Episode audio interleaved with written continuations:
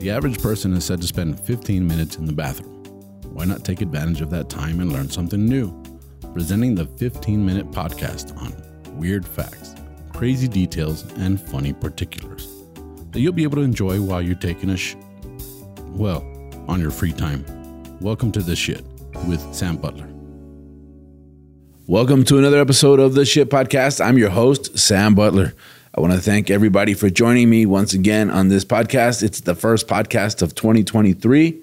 I'm glad to be back off of vacation. I had a good Christmas. I hope everybody had a good New Year's, Christmas. You were with the family and friends, which is the most important thing in life.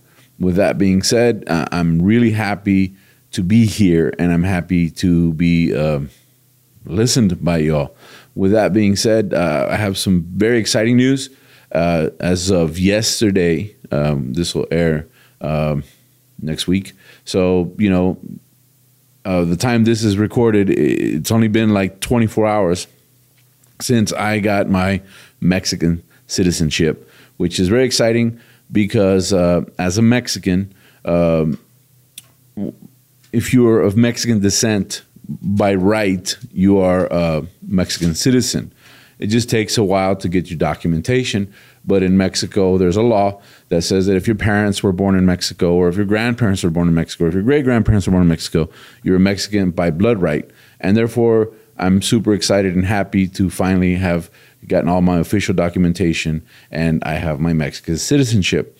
Now, this is possible because there is a law uh, between the United States and Mexico, allowing for a dual citizenship. I'm, i still live in the United States, uh, but it's, it's been a dream of mine to have both citizenships because of my mom. My mom is uh, was born here in Mexico, and of course, I grew up in a border town. And if you grew up in El Paso, you know that it's uh, ninety percent Latino, and our whole culture is Mexican. Although we're just on the other side of that border.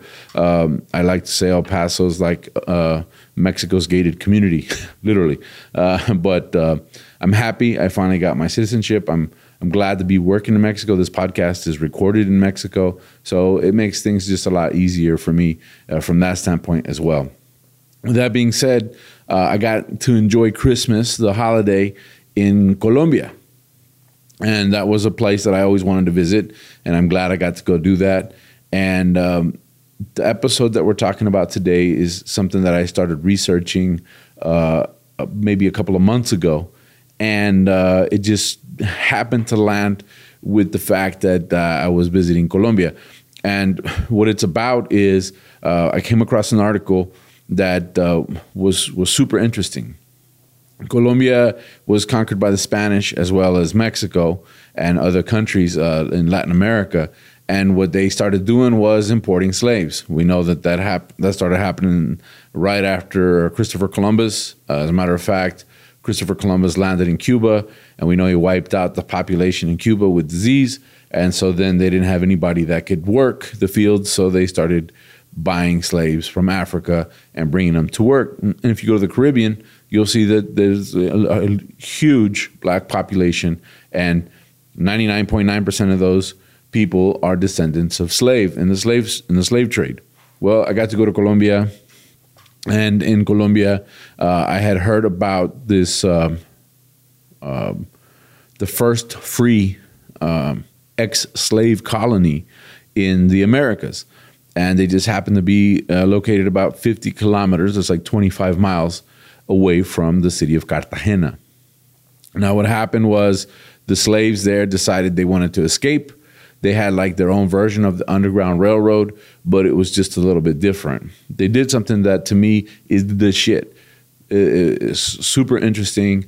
What they would do is they would actually use um, the girl's hair because um, uh, you you'll see a lot of African American and Latin American communities of of uh, black descent, of African descent. You'll see that they still braid their hair.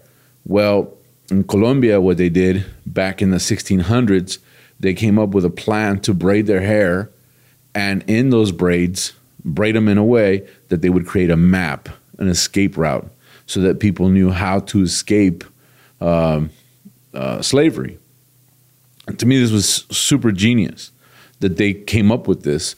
We're going to braid a map into your head and then that's going to tell everyone how we're going to escape and when we're going to escape. And it was interesting as well that they would braid a pocket into their hair, and they would utilize this pocket in in as a as a place to to store seeds. Uh, we don't think a lot about it nowadays because we go and get our food at the supermarket and we get our vegetables in the supermarket. And so for us, maybe if we're not into planting and growing, we don't think twice. But it was a shock to me to find out that to them, that was a matter of life or death. Do we have a way to plant food? So what they would do is they'd they'd braid in a, a, a pocket into one of the braids, and they and the women would hide seeds in those pockets, and that way they had a way to not only escape but also grow their own food. Super ingenious. I mean, just the fact that you can think of, I'm going to go ahead and braid uh, a map into your hair, and how uh, they learn to recognize um, the different routes based on that. Now, I was in Cartagena and we found a good taxi driver uh, and I say a good one because there's a lot of them, but we found one that we felt was pretty honest and, and straightforward with us. And uh, he started uh, kind of driving us to different places and would offer, you know, we got his information, which is a travel hack. If you're ever traveling and you find a good Uber driver, a good taxi driver, someone that is uh, helpful, take his information, call him up, make all your arrangements through that driver, and you'll have uh, probably the least expensive way to get to see everything because you'll have someone that you can kind of trust. Now, I'm not saying trust just anybody, but you know, you'll get a feel for for people once you travel a lot. And that's something that I've done in other countries whenever I visited. If I hit it off with a taxi driver, if I hit it off with an Uber driver, I always make a, a point to get their information and then make all my arrangements to them. And I usually have a great time. So this taxi driver takes us to the town of Palenque. And see, I had thought that it ended with the braids. I thought this is the shit. They they're smart. They figured this out. But then I get there and I start to realize um, just how much ingenuity they had to put into their freedom. For example, Palenque uh, here in Mexico, for for y'all who have never been to Mexico or are not very familiar, it pretty much means a ring or a, a, a kind of a makeshift uh, arena, right? And they utilize uh, sticks to create this circle, and then they'd have like cockfights or or uh, uh, bullfights or whatever. It's usually in this palenque, and so this town is called Palenque. And we got there, and they had these uh, tree trunks that they that they stripped down bare, and they had set up in a circular pattern. And what they were doing is, when they would escape, they would create a fort and they would use these tree trunks to create this fort to create a protection from being recaptured and they could kind of defend themselves that way the, of course as soon as the spanish uh, understood that these guys had escaped they were out looking for them. And so they would build these fortitudes to kind of protect them. And eventually they kept moving them until they settled in a valley where they could set up this fort and have lookouts. And they'd have lookouts up in the hills. And as soon as they they know something was up, they'd get prepared. So there was different shifts. That's a lot of work, but it's not as much work as these guys had to do to obtain their freedom. And it makes you kind of wonder what is the price of freedom? What is it that that you have to pay for your freedom? We're fortunate in our countries, the United States and Mexico, that we relatively have freedoms and we have the ability to do stuff. But if you were a captive, what what lengths would you go to? something that I learned once we were in the town. Our guide uh, explained a lot of things to us. Like he explained uh, the posts, and all of the posts were uh, green, black, and blue. And green uh, obviously uh, made reference to vegetation, to food. The blue to the sky and the sea, but then they would paint a black stripe, which was them, a reference to their people. And they dream about being back in Africa they dream about uh, being there either in life or in the next life, but to them, they still feel like they were taken from their home. And we're talking about 400 years later. This town was recognized as a free slave colony, the first one in the Americas in 1603, this town of Palenque. And when you go to Colombia, you'll see ladies uh, in, in, in, in the tourist parts in the old cities, you'll see them wearing these bright dresses and they'll have a basket on their head and they'll have fruit and they'll take pictures with tourists and, and they'll sing and they'll do different things. Well, they are all from these settlements, these free black settlements that happened um, in the 1600s. And they were able to buy their freedom or obtain their freedom because they did it in such an organized way that they could actually mount a defense against being recaptured. And, and to me, that was super interesting. And I got to tour their town. And in touring their town, I, I, I got to see that they actually still uh, uh, have a dialect or a language that they utilize, and, it, and it's evolved over time. But it's a mixture of Spanish, Portuguese, uh, French, uh, European languages mixed in with some Spanish languages, and they were able to, and some African, and so they're able to kind of still maintain their own culture. The, their culture is very important to them. They have uh, uh a mural with all of the basic words, and they start educating kids from a very young age in their language. Uh, their level of education is pretty high. Uh, a lot of the people in the town uh, read and write, and and and they they are bilingual, even trilingual, because it is a kind of a tourist destination. So if you ever get a chance to go to Cartagena, Colombia, and you find a good guide, uh, I would suggest that you go. It's a 25 mile ride uh, it's a little bit slower than, than you know you might spend a, good hour getting there and an hour getting back. And it takes about an hour or an hour and a half to tour the town. Maybe i think we we took three hours. Um, but we talked to uh, different people. We went and saw a traditional home a traditional uh, african home in colombia.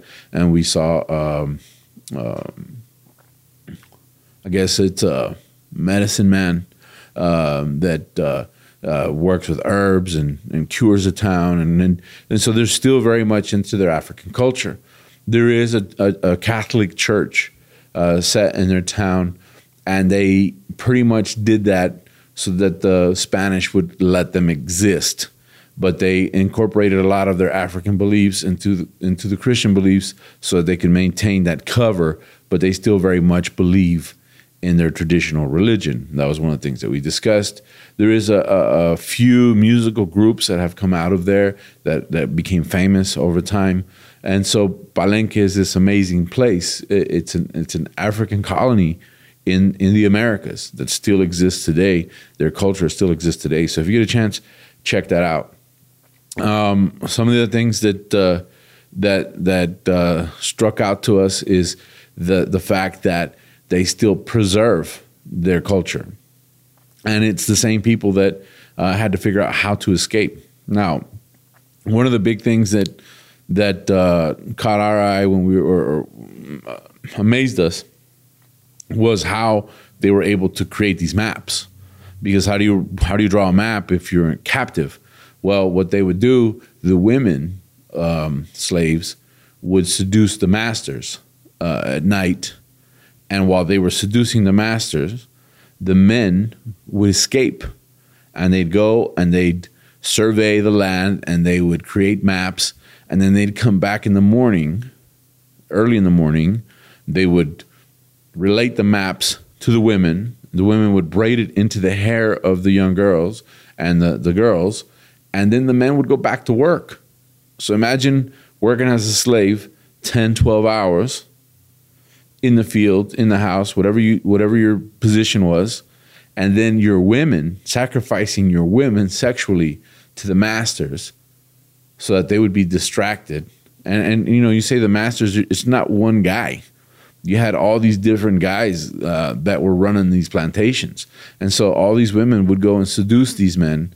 And while they're doing that, these guys are busy working and climbing hills and, and I mean some amazing amazing uh, geography in Colombia. So these guys are walking to the jungle, creating paths, leaving leaving different marks, uh, leaving leaving trails, so they knew exactly how to get back. They would also like agree on a meeting place, and they would braid that into the head of one of the girls, and and, and that's how they would be able to all meet up when they decided to escape. And then there was power in numbers. So to me, this first episode of the shit is super exciting and important because I, I, I got to see it with my own eyes.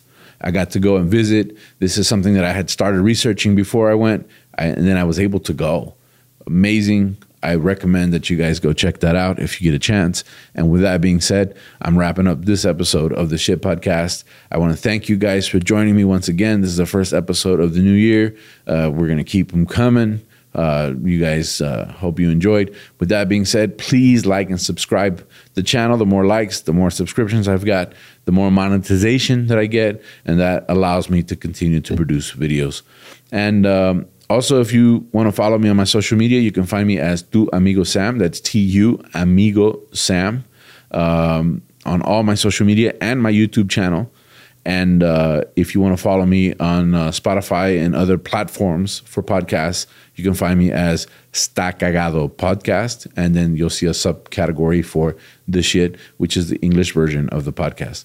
With that being said, that wraps us up for this episode. Thank you guys, and we'll catch you guys again next week.